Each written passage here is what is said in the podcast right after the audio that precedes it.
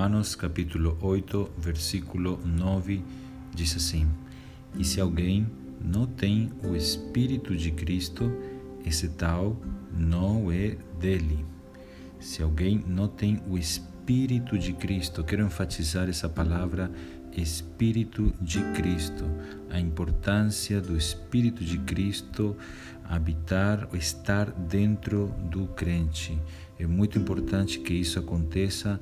Para que para que haja certos tipos de atitudes, para que haja uma verdadeira regeneração, uma verdadeira experiência cristã, principalmente para ser dele.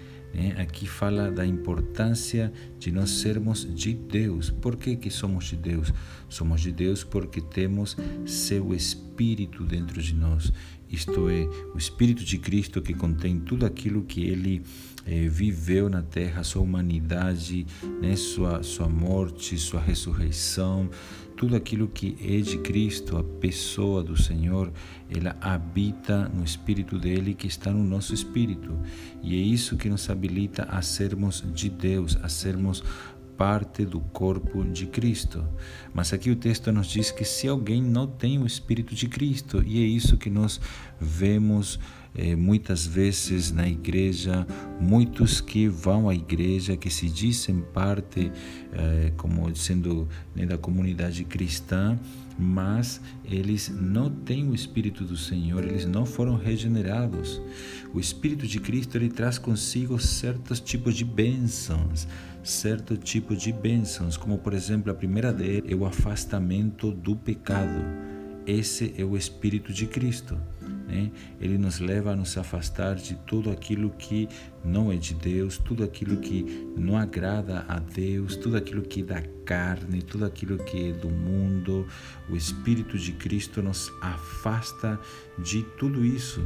Né? Por isso, como diz Atos 3,26, fala né, que quando Deus eh, ressuscitou a Jesus, né, ele o fez no sentido de que cada um se aparte de suas perversidades.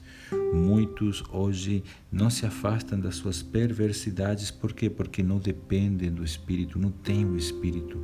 É o Espírito que nos habilita a afastar-nos do pecado, afastar-nos do mundo e aproximar-nos mais de Deus. O Espírito de Cristo, ele nos afasta de todo o pecado. Irmãos queridos, não é suficiente apenas ser de Deus, mas também precisamos estar em Deus. Aqui fala no versículo 9: Vós, porém, não estáis na carne, mas no Espírito. Somos esses que são de Deus, mas também vivemos em Deus.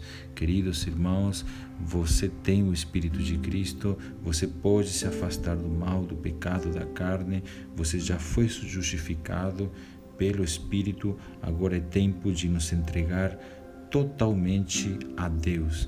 Concluo falando um texto de 2 Coríntios 5,15, que fala: E ele morreu por todos, para os que vivem, não vivam mais para si mesmos, mas para aqueles que por eles morreu e ressuscitou.